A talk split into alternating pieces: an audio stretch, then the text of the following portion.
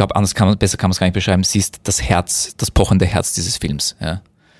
Und dieses Herz bleibt irgendwann mal, das auch, das ist keine Überraschung, bleibt irgendwann mal stehen und ab diesem Zeitpunkt bekommt der Film auch einen anderen Rhythmus. Und das ist schon stilistisch auch so gewählt und das ist wahnsinnig schön, schön und toll gemacht. Ja. Stream On. Der Kino- und Streaming-Podcast mit Annie Müller-Martinez und Karlmann Gergely. Herzlich willkommen bei einer neuen Ausgabe von Stream On, der Podcast. Hallöchen. Heute sprechen wir über zwei wunderbare Dinge, nämlich erstens eine Serie auf Netflix, die heißt Bodies. Wunderbar nicht unbedingt inhaltlich, nur zur Aufklärung, sondern wunderbar gemachte ähm, filmische und Serien-Highlights, nämlich Bodies auf Netflix, eine Serie, äh, basierend auf einem, auf einem, auf einer Graphic Novel und Killers of the Flower Moon, der neue, ich kann es gar nicht anders sagen, Blockbuster Opus, äh, der, ja, von Martin Scorsese. Im Kino übrigens. Dabei noch und danach auf Apple TV Plus zu sehen. Wann äh, ist natürlich die Frage, aber ja, starten wir vielleicht mal mit Bodies Ja. auf Netflix. Ähm, du hast es gerade schon gesagt, basiert auf einer Graphic Novel von Cy Spencer. Ähm, hm, vielleicht ein bisschen, worum es geht. Es ist extrem verwirrend. Also es geht um, ich sage jetzt mal, den Fund einer Leiche und zwar in vier verschiedenen Epochen ähm, in London. So, Genau. jetzt mal ganz grob runtergebrochen. Und es ist immer die gleiche Leiche. Sie wird immer in der gleichen Straße gefunden, immer gleich ähm, positioniert. Die Leiche ist nackt und hat irgendwie einen äh, quasi einen Schuss im Auge. Also man, das eine Auge fehlt. Ähm, es hat so eine Tätowi sie hat so eine Tätowierung äh, am Arm und sie liegt auch immer gleich. Und es ist immer das, es ist immer das gleiche Schema.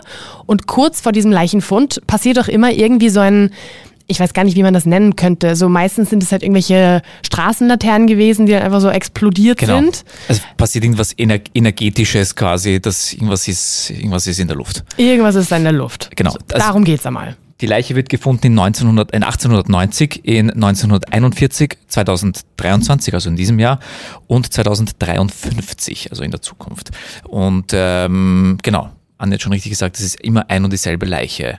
Und sie gibt jedes Mal in jeder Zeit dem, dem zuständigen Ermittler oder der zuständigen Ermittlerin Rätsel auf. Die sehr spannend sind. die sehr spannend Die sind. tatsächlich sehr, und sehr natürlich, spannend wie könnte es anders sein, weil es ein und dieselbe Leiche miteinander verwoben sind. Und äh, über acht Folgen entfaltet sich dann die Geschichte, was da eigentlich passiert ist, wie es dazu kommt. Und ähm, am Ende müssen dann sogar die vier Ermittler irgendwie über 160 Jahre gespannt miteinander zusammenarbeiten, um diesen Fall zu lösen. Ich habe gelesen, ein Zeitreise-Thriller. Das hatte ich irgendwie so noch nie gesehen.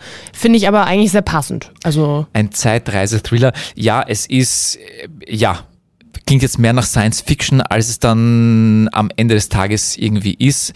Es ist für mich eine, eine, irgendwie wie eine True Crime, also eine, die keine True Crime war, aber eine, so eine richtige Crime Investigation halt. Das ist so richtig Detektivspielen. Ja. Das stimmt. Aber richtig gut gemacht. man wird auch irgendwie dazu verleitet, ähm, direkt mitzurätseln, was könnte das sein, äh, was ist da passiert, warum, warum passiert das überhaupt? Also es ist, ist äh, auf jeden Fall spannend und packend. Keine Serie, ich habe das äh, äh, definitiv getestet, keine Serie, die man nebenbei schauen sollte. Ja. Also dann sollte man sich schon eher hinsetzen ähm, und die wirklich auf sich wirken lassen.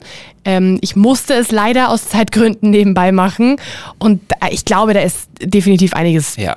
Verloren gegangen. Also Das ich eventuell gut muss ich sie mir nochmal anschauen. Ja. Ja. Ähm, was ich mich gefragt habe, und ich habe es nicht gefunden, vielleicht weißt du das, weißt du, wie teuer diese Produktion war? Oh, gute Frage. Nein. ich habe ich hab Nein. nichts gefunden. Stimmt, nein. Ich habe echt, ich habe rumgeklickt und alles und ich habe nichts gefunden. Mm, Es kann. Ich, ich überlege nämlich jetzt gerade kurz, es muss jetzt nicht zwingendermaßen sehr teuer gewesen sein, weil die Schauplätze sind sehr eingeschränkt. Es wird viel Indoor gedreht. Und das Einzige, was wirklich aufwendig ist in dem Sinn, sind die Kostüme. Weil 1890, 1941 und 2023 und 2053 sind wirklich komplett unterschiedlich. Wobei 2023 und 53 kann man noch irgendwie vielleicht zusammenziehen ein bisschen, ja. aber vom Look and Feel ist wirklich, du musst halt die paar Straßenzüge, wo gefilmt wird, sieht halt in 1890, wo Kutschen fahren und kein Asphalt ist und dann 1941, wo die Leute komplett anders aussehen, das ist halt schon aufwendig gemacht und das Ja. ist auch extrem schön und gut gemacht. Das habe ich mir nämlich beim Schauen habe ich mir gedacht, bist du deppert. Also das muss, da muss, da muss schon was zusammenkommen, definitiv. Aber Ja. ja, also zumindest, äh, vielleicht kommen wir mal zu den Teilen, äh, zu den Punkten, die uns gefallen und nicht gefallen haben. Das ist nämlich direkt ein Punkt, der mir sehr, sehr gefallen hat. Wir haben ja auch schon äh, ähm, bei Stream On auf Krone TV, haben wir ja schon darüber gesprochen. Da hattest du schon gesagt, ähm, dass die Kostüme sehr, sehr gut sind und wie ich das dann halt mir anschauen konnte, durfte, wie auch immer, ähm, das kann ich definitiv genauso unterschreiben. Also finde ich wirklich sehr, sehr, sehr, sehr cool. Man wird, ähm, auch wenn es teilweise ein bisschen verwirrend ist mit den Zeitsprüngen und so, aber ich finde, man ist dann sofort voll drin in Ja. dieser Zeit. Ja. Also das ähm, hilft auf jeden Fall auch bei der ganzen Geschichte irgendwie ein bisschen mitzukommen. Ähm, ich fand aber diese Verwirrung auch eigentlich ganz cool. Also dieses, Moment, wo bin ich jetzt? Und gerade in der ersten Folge irgendwie so, gerade am Anfang, da wird das recht schnell irgendwie so abgearbeitet, sage ich jetzt mal. Und es ist so, Moment, ist das jetzt schon jemand anderes? Ja, die Kostüme sind anders, muss jemand anderes sein, andere Zeit, dann wieder zurück und dann hin und her. Also das fand ich cool. Also ich möchte jetzt Anis Verwirrung ein bisschen eingrenzen. Ähm, wenn man nebenbei Sachen macht, ja, d- dann ist es ein bisschen schwierig, wenn man wirklich, also man, zur Verteidigung, man muss, äh, es ist, wenn man wirklich sich nur darauf konzentriert, ist es gar nicht verwirrend und es ist die Übergänge und die Sprünge sehr schön gemacht, weil sie gehen nahtlos ineinander über, äh, was sehr gut ist, weil ähm, die Überblendungen sind immer zum Beispiel, es ist die Szene in einem, im Kommissariat, weil es ist immer dasselbe Kommissariat, weil es ist derselbe Stadtteil in, in London und äh, das blendet dann das Bild einfach über von 2023 in 1890 zum Beispiel. Ja. Wenn man genau dann zu dem Zeitpunkt woanders kurz hingeschaut hat, dann ist man natürlich kurz verwirrt, oh, wo, wo was war jetzt da kurz. Ja. Aber äh, zur Verteidigung der Serie wollte ich jetzt nicht, um die Annie anzuschwärzen. Nein, ach, alles überhaupt gut. nicht. Ähm, War ja wollte ich nur sagen, wollte ich nur sagen, also wenn man wirklich nur, dann ist das eigentlich sogar sehr gut gemacht im Vergleich zu vielleicht anderen Serien, Filmen, wo solche Sprünge passieren, wo man sich tatsächlich nicht auskennt, obwohl man äh, sehr aufmerksam zuschaut. Ja. Ich, ich finde, das ist, es ist eh ganz, also ich hätte es gerne natürlich mit, mit, äh, mit mehr Fokus geschaut, aber ich glaube, das war jetzt echt auch definitiv ein guter Test, Ja. einfach mal zu schauen, so Ja. kommt man dann irgendwie noch mit oder wenn ich dann einmal ganz kurz, wie du gerade sagst, mich umdrehe und mich dann wieder zurückdrehe zum Bildschirm und dann ist auf einmal was völlig anderes, so, äh, was habe ich da verpasst? Ähm, ich muss sagen, es, es hat, ich war von Anfang an aber trotzdem sehr gebannt. Also, obwohl eben meine Aufmerksamkeit, sage ich jetzt mal, nicht zu 100% da war, war sie aber sicher zu 90% da. Also, ähm, ich finde, dass diese Geschichte reißt einen von Anfang an einfach in den Bann, Kann ich genauso unterschreiben. würde Ja. ich, würde ich so sagen. Ja. Und ich finde auch den Cast grandios. ja, wirklich gut, gut gemacht, gut gecastet. Ähm, ähm, ich glaube, weitgehend relativ unbekannt, bis auf äh, vielleicht ein paar Netflix-Fans, die äh, Unorthodox geschaut haben. Die Shira Haas, die die Hauptdarstellerin spielt die ähm, Kommissarin in 2053. Ähm, ja, also zwei Frauen, zwei Männer, 50-50 aufgeteilt von den Ermittlerinnen und Finde Ermittlern. ich auch sehr cool. Ja. Ähm, bunt durchgemischt und ja, sehr gut gecastet. Auch, also auch rundherum. Ich finde, ja, und ich finde ähm, auch diese ganzen persönlichen Geschichten rundherum. Ähm, da hätte ich mir am Anfang vielleicht kurz gedacht, so, ups, das wird vielleicht zu viel, aber Ja. finde ich gar nicht. Ja. Also passt, passt finde ich auch sehr, sehr gut, weil irgendwie auch jede Zeit seine eigenen Probleme Ja, hatte. Genau. Und das passt irre gut irgendwie dann da rein, finde ich. Ja, also man muss da noch dazu sagen, die Ermittler lösen oder Ermittlerinnen und Ermittler lösen jetzt nicht nur die- diesen einen Fall, also lösen hauptsächlich diesen einen Fall und müssen halt parallel dazu jede und jeder mit, mit den eigenen Dämonen irgendwie kämpfen zu jeder Epoche, wie das die Anne schon richtig gesagt hat. Und das ist sehr gut und zeitgemäß gemacht, ja. Gibt es denn was, was dir nicht gefallen hat? Mm, Ich, nein, ich äh, da, ehrlicherweise nicht. Ich habe, wir haben zum die Screener, die wir bekommen haben zum Vorabschauen, waren vier Folgen und ich dachte mir dann bei Folge drei so, fuck, wie löst sich das innerhalb von einer Folge jetzt alles auf, bis dann äh, ich danach dann drauf gekommen bin, okay, es ist dann, äh, wie das dann erschienen ist, sind, äh, es sind dann tatsächlich acht Folgen äh, und doch kein, kein abruptes Ende. Ich muss sagen, mir ich habe eigentlich nichts zu bemängeln. Das, Ich ist auch wirklich, nicht. das ist wirklich selten der Fall. Ja. Ähm, es ist sehr innovativ, das Konzept. Also, wie gesagt, es beruht schon auf einem, auf einem Comic, auf einem Graphic Novel. Ähm, hat sich jetzt niemand neu ausgedacht. Also, es hat schon gegeben, war auch schon erfolgreich. Hat auch seinen Grund, warum es so erfolgreich ist. Und ich glaube, dass das jetzt auch wieder sehr erfolgreich wird. Äh, Also, wie gesagt, es ist innovativ, es ist gut gecastet, schönes Set. Ähm, es zieht einen in den Bann, man kann nicht abschalten. Es endet immer so, dass man weiterschauen möchte. Es bleibt immer ein guter Cliffhanger. Mm, Also es ist wirklich zum Bingen gemacht. Es ist so ein bisschen düster. London, es ist jetzt Herbst, die Temperaturen sinken, man kuschelt sich wieder unter die Decke und das ist so ein perfekter, so eine perfekte Herbstserie. Also besser könnte man gar nicht in den Serienherbst starten als mit dieser Serie, finde ich. Das stimmt. Passt extrem gut in, äh, auch in die Zeit rein. Im Sommer wäre vielleicht nicht ganz so geil gewesen. Hm, Ja, vielleicht nicht. Also hast auf jeden Fall recht. So, du hast es schon angekündigt. Wir sprechen heute über den absoluten Blockbuster, der jetzt im Kino zu sehen ist. Irgendwann später mal, man weiß noch nicht genau wann, aber zumindest mal später äh, dann auch auf Apple TV, nämlich Killers of the Flower Moon. Und da habe ich jetzt, ähm, wir haben ja vorhin schon ganz kurz drüber geredet, nachdem der ja dreieinhalb Stunden dauert, fast, und ich definitiv keine dreieinhalb Stunden am letzten Wochenende hatte, habe ich mir gedacht, weißt du was, du redest einfach darüber Das ist schön. und ich stelle dir einfach Fragen. Damit ist meine Eingangsfrage schon gestrichen, wie oft du eingeschlafen bist im Kino. Ganz genau. Das muss ich dir dann irgendwann später beantworten, wenn der Film dann entweder, wenn ich mir den dann doch noch ins Kino, äh, im Kino anschaue, weil eigentlich würde ich es mir schon gerne im Kino anschauen. Oder wenn ich es vielleicht tatsächlich doch nicht schaffe, dass ich sage, weißt was, ich schaue es, wenn es auf Apple TV zu sehen ist und fertig. Ähm, hm, bevor wir dazu kommen, was uns gefallen und nicht Ja. gefallen hat, vielleicht ein paar Facts, ein paar Infos. Worum geht's denn überhaupt? Vielleicht möchtest du das erzählen, wenn du. Nein, also worum geht es? ähm, es geht um ähm, ein großes Stück Land in den USA.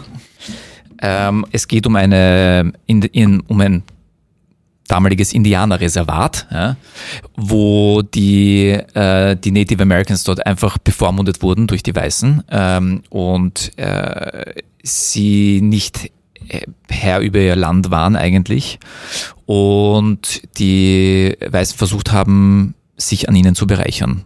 Also nicht nur versucht haben, es getan haben. Es ist ein sehr reiches, also es waren sehr reiche ähm, Natives dort, weil wie sie dann drauf gekommen sind, wie sie ihnen Land gegeben haben, sind sie drauf gekommen, ah, da ist eine Menge Öl unter unserem Land.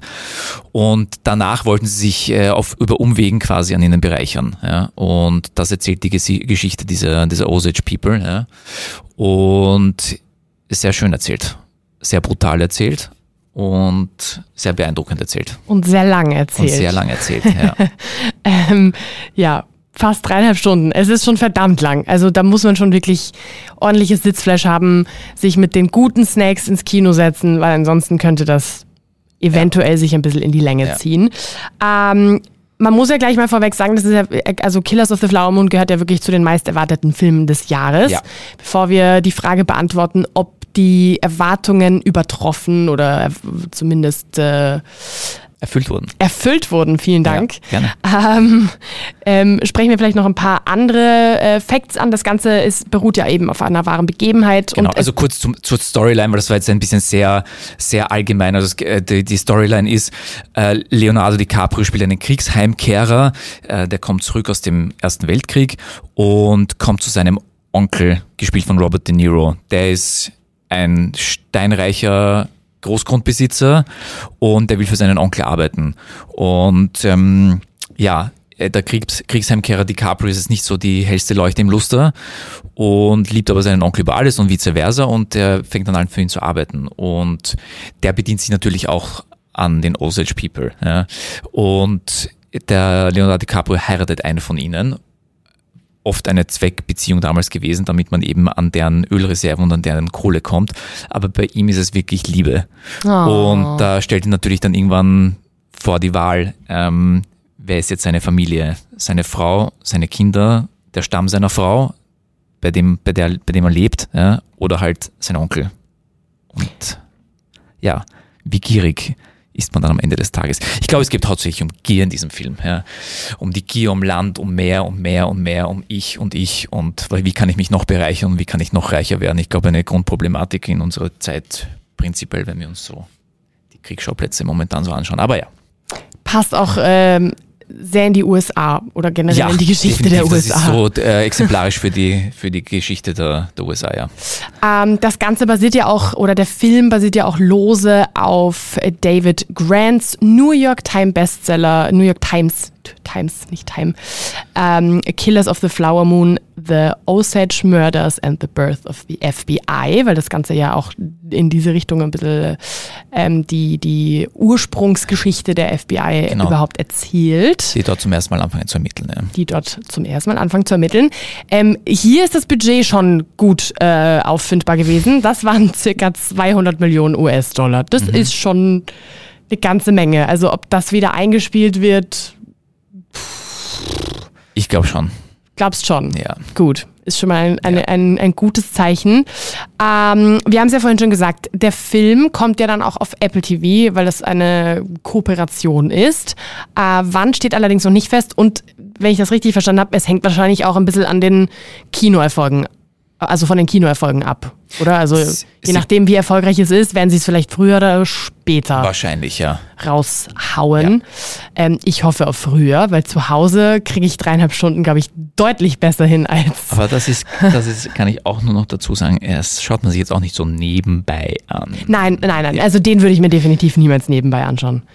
Der Regisseur ist ja jetzt auch nicht äh, irgendwer, definitiv kein No-Name, ähm, ist ein absoluter Star-Regisseur, Martin, Martin Scorsese. Ja, das ist... Äh ist immer ein bisschen schwierig, das auszusprechen, weil man will es jetzt auch nicht unbedingt falsch aussprechen, aber man muss es halt auch ein bisschen. Bei dir war es jetzt so halb Spanisch, halb Italienisch, wie ja, du oder? ausgesprochen hast. Ja. Okay, sagen wir mal Scorsese und dann sind, glaube ich, alle happy damit. Ähm, da gab es ja ein Interview. Die ja. liebe Kollegin äh, Marie Leopoldsberger von äh, deinem äh, Print-Team, Krone ja. Print-Team, hat ja mit ihm gesprochen. Ist auch etwas, was nicht unbedingt alle Tage vorkommt. Also. Mhm richtig cool, dass sie das, äh, dass sie da die Chance hatte.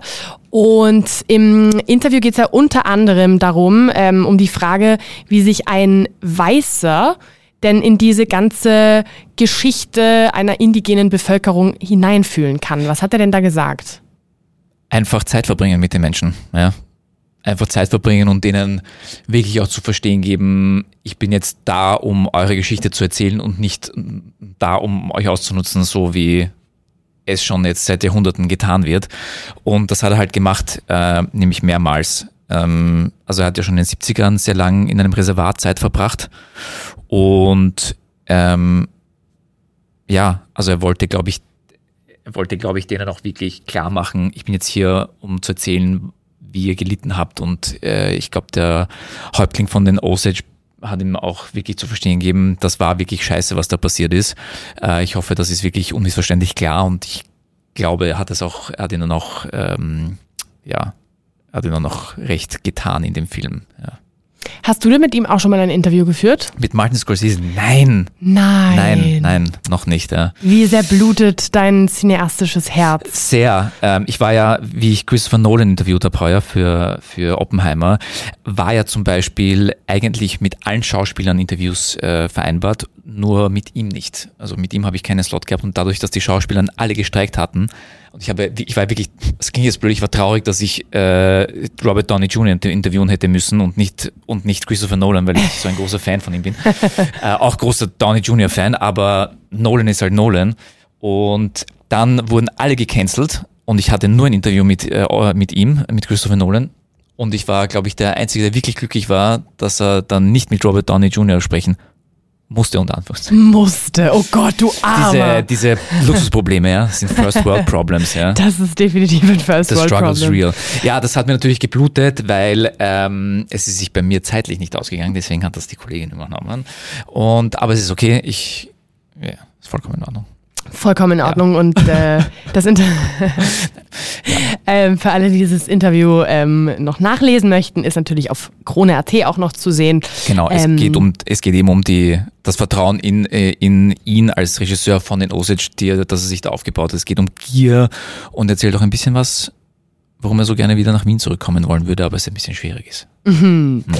Ich finde es sehr spannend, weil ähm, Scorsese, Scorsese, wie auch immer, ähm, hat ein Interview mit dem Wall Street Journal, Journal gemacht und ähm, hat dort ein bisschen auch über diese Dynamik am Set zwischen Robert De Niro und Leonardo DiCaprio erzählt. Fand ich spannend. Ähm, DiCaprio, der Jüngste in dieser ganzen Runde, hat nämlich anscheinend tatsächlich irgendwie ständig irgendwas diskutieren müssen von den Szenen, hat sich da äh, Dialoge teilweise ausgedacht. Das fanden äh, De Niro und Scorsese, Scorsese. Scorsese, nicht so cool. Ähm, fand ich irgendwie spannend, hat er auf jeden Fall dort erzählt. Was sagst du denn zum Cast? Also Robert De Niro, Leonardo DiCaprio und auch Lily Gladstone, die ja ähm, selber auch noch indigene Wurzeln hat. Das heißt, für sie wird es natürlich auch eine eher besonderere Rolle gewesen sein. Wahnsinnig gut. Diese Antwort kommt jetzt wenig überraschend. Wahnsinnig gut. Mm, Bei Scorsese habe ich das Gefühl, ähm, dass bei ihm wiederholen sich zwar manche Themen in den Filmen, also, es, also ob es jetzt Goodfellas ist oder eben jetzt Killers of the Flower Moon. Ähm, es geht um teilweise um ähnliche Themen, also es, das wiederholt sich bei ihm, aber seine Filme sind nicht gleich. Also man erkennt sofort, es ist ein Scorsese-Film, aber es ist nicht so, ah, das ist, es ist schon wieder das Gleiche, dieselben Schauspieler teilweise. Ähm, ich finde, bei ihm hat man das Gefühl, und das ist das Gefühl, warum ich da jetzt so ausschweife, komme ich gleich auf Leonardo DiCaprio zurück und auf den Cast. Bei ihm habe ich das Gefühl, er, es ist ein ständiges Dazulernen und alle Filme davor sind wie Puzzlesteine, um die sich dann beim, bei seinem neuesten Film irgendwie zusammensetzen und nochmal, um nochmal eins draufzusetzen, um sich nochmal zu entwickeln und nochmal besser zu sein. Und das ist bei DiCaprio, finde ich, auch so. DiCaprio, es gibt keine, sag mir eine, was ist, was ist die typische Rolle von Leonardo DiCaprio? Gibt's keine. Ja. Er ist so vielseitig und er hat auch schon den dümmlichen Idioten gespielt, er hat auch schon den Helden gespielt ähm, und bei ihm ist es genau das Gleiche. Ich finde, dass all seine Rollen, die er gespielt hat, sind wie so Puzzlesteine, die dann seine neueste Rolle irgendwie ergeben und, und sich aus denen zusammensetzt und nochmal eins draufsetzt und sich weiterentwickelt. Und ähm, das ist halt, das ist halt wirklich wahre Schauspielkunst oder wahre Regiekunst in dem Fall. Und Lily Gladstone, muss man dazu sagen, sie ist, ich glaube, anders kann man, besser kann man es gar nicht beschreiben, sie ist das Herz, das pochende Herz dieses Films. Ja. Und dieses Herz bleibt irgendwann mal, das auch, das ist keine Überraschung, bleibt irgendwann mal stehen und ab diesem Zeitpunkt bekommt der Film auch einen anderen Rhythmus. Und das ist schon stilistisch auch so gewählt und das ist wahnsinnig schön, schön und toll gemacht. Ja. Ähm, sollte man sich denn vorab, findest du, ein bisschen über die Geschichte informieren oder reicht es, wenn man ungefähr weiß, was da passiert ist? Sollte man da wirklich sich reinlesen? Äh, hilft das ein bisschen? Ich glaube nicht, oder? ich glaube nicht. Ich glaube, es ist sogar besser, wenn man es wenn man's gar nicht einliest und sich den Film anschaut und sich danach einliest Danach. Und, und danach dann nochmal den Aha-Effekt hat, so, fuck, das ist alles wirklich passiert. Ja? Wie scheiße sind Menschen eigentlich? Sehr. Ja. Und wie gierig kann man eigentlich sein? Also ich glaube, es ist nochmal, ähm, ja, also es, es, es anzuschauen und zu sagen, okay, das ist jetzt nicht so ein, so ein Oller Western, ja, ähm, und dann danach nochmal sich vor Augen zu führen, das ist nicht erfunden, sondern das ist alles wirklich so passiert. Jetzt haben wir natürlich vorhin schon gesprochen, dreieinhalb Stunden. Es ist verdammt lang. Also lohnt sich das? Ging das wirklich nicht, dass man das kürzer macht? Also wie gesagt, wenn, dann hätte ich sogar noch länger gemacht und es ist nicht so lang. Also es ist gefühlt nicht so lang und auch wenn, wenn es, wenn denn diese Zahl lang vorkommt, ja, diese über 200 Minuten, es vergeht wie in einem Wimpernschlag. Das hast du bei Oppenheimer auch gesagt. Aber gut, ich denke mal, hier ist mehr Action. Ich also, glaube, Oppenheimer, bei Oppenheimer, lustig, ich finde es nach wie vor interessant. Ich hätte nicht einmal, ich hätte schon allein wegen des Soundtracks nicht einschlafen können, weil meine Pumpe auf 180 gegangen ist bei Oppenheimer. Mm, Hier ist es noch ein bisschen, wie soll ich sagen, ein bisschen, es menschelt ein bisschen mehr. Es ist halt, bei Oppenheimer ist natürlich, stehen Dinge im, im Vordergrund, die, die anders sind als bei diesem Film jetzt. Ja. Äh, Und deswegen, es menschelt ein bisschen mehr. Ähm, Man kann sich vielleicht besser hineinversetzen. Man, es ist, es werden viele Menschen ermordet. Ja, Es geht um, um, um Gier, um Rache. Ich glaube, das ist schon etwas, wo man gefesselter ist. Das sind auf jeden Fall gute Aussichten für meinen Kinobesuch. Ich würde, ich würde diesmal die ganz große Portion Popcorn mitnehmen, diese, diesen Kübel, ja. Den hatte ich, glaube ich, sogar bei Ja. Oppenheimer mit. Weil da kann man nachher, wenn er leer ist, reinpinkeln, die eineinhalb Liter Cola, die man dazu genommen hat, weil aufs gehen ist nicht, ja. Ist nicht, Nein. ist nicht. Da muss man drin bleiben. Ähm, zum Schluss. Auf jeden Fall natürlich eine Frage, die sich natürlich instant jeder stellt. Wie schaut's mit den Oscars aus? Kann man da irgendwie oder allgemein äh, die äh, Award Season, die Anfang des äh, Jahres 2024 äh, sich nähert? Killers of the Flower Moon wird ja wohl irgendwo dabei sein. Ja, definitiv. Also da, da sollte es zum, also da sollte es, also Hau- Hauptdarsteller auf jeden Fall, Hauptdarstellerin auch. Ähm, bester Nebendarsteller De Niro, also da wird es einiges, Scorsese sicher auch, also da wird es sicher einiges an, an, an, an äh, Nominierungen hageln. Wahrscheinlich Adaption, ähm, Drehbuch, sowas in die Richtung, Kostüm sicher auch. Ja, auch bei den technischen Oscars werden sie, glaube ich, ziemlich gut nominiert sein. Also ich, ja, Gute Aussichten. hm, Ich glaube schon, ja. Und noch Ob's dann, ob's dann, ob sie dann gewinnen, ist die andere Frage. Dann muss man dann sehen, wer, noch in der, wer noch die Competition ist. Ja. Ähm, aber ich glaube, Nominierungen wird es da einige geben.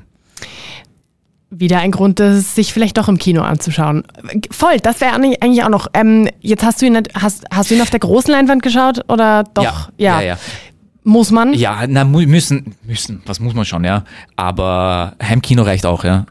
Heimkino reicht auch. Heimkino, also wenn man so eine 10x10 Meter Leinwand zu Hause hat, so wie Sicher. wir alle, ja. Natürlich, dann, ja. natürlich, Äh, nein, ähm, ich, ich hätte sonst nur einen bescheidenen kleinen Bildschirm zu Hause, also nein, ähm, je größer, desto besser, glaube ich, weil man muss halt schon dazu sagen, Martin Scorsese macht halt Filme für die große Leinwand. Das muss man schon dazu sagen und je größer die Leinwand, desto schöner zum Schauen. Je größer, desto besser. Das ist doch ein grandioses Fazit für heute. Das hast du jetzt gesagt, Anna. Das habe ich jetzt gesagt. Wie hat man immer anderes gesagt?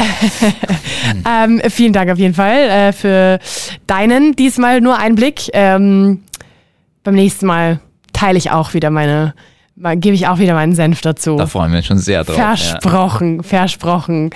Ich würde sagen, bis zum nächsten Mal. ja, bis dann. Bis dann. Stream On.